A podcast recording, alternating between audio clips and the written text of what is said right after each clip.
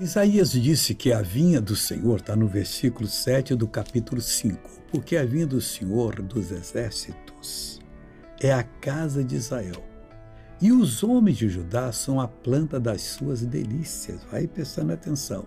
E esperou que exercesse juízo, eis aqui opressão. Justiça, eis aqui clamor. A igreja de Cristo é simbolizada pela casa de Israel. Deus espera que nós exerçamos juízo para libertar as pessoas, justiça para pôr as pessoas curadas. Mas nós deixamos a opressão atuar nas pessoas, está errado.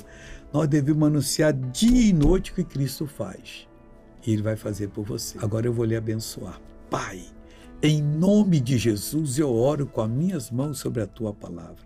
Eu invoco todas as promessas que aqui estão e lanço sobre as pessoas que estão orando comigo. Elas vão receber a tua bênção agora. E o mal que estiver nelas vai sair.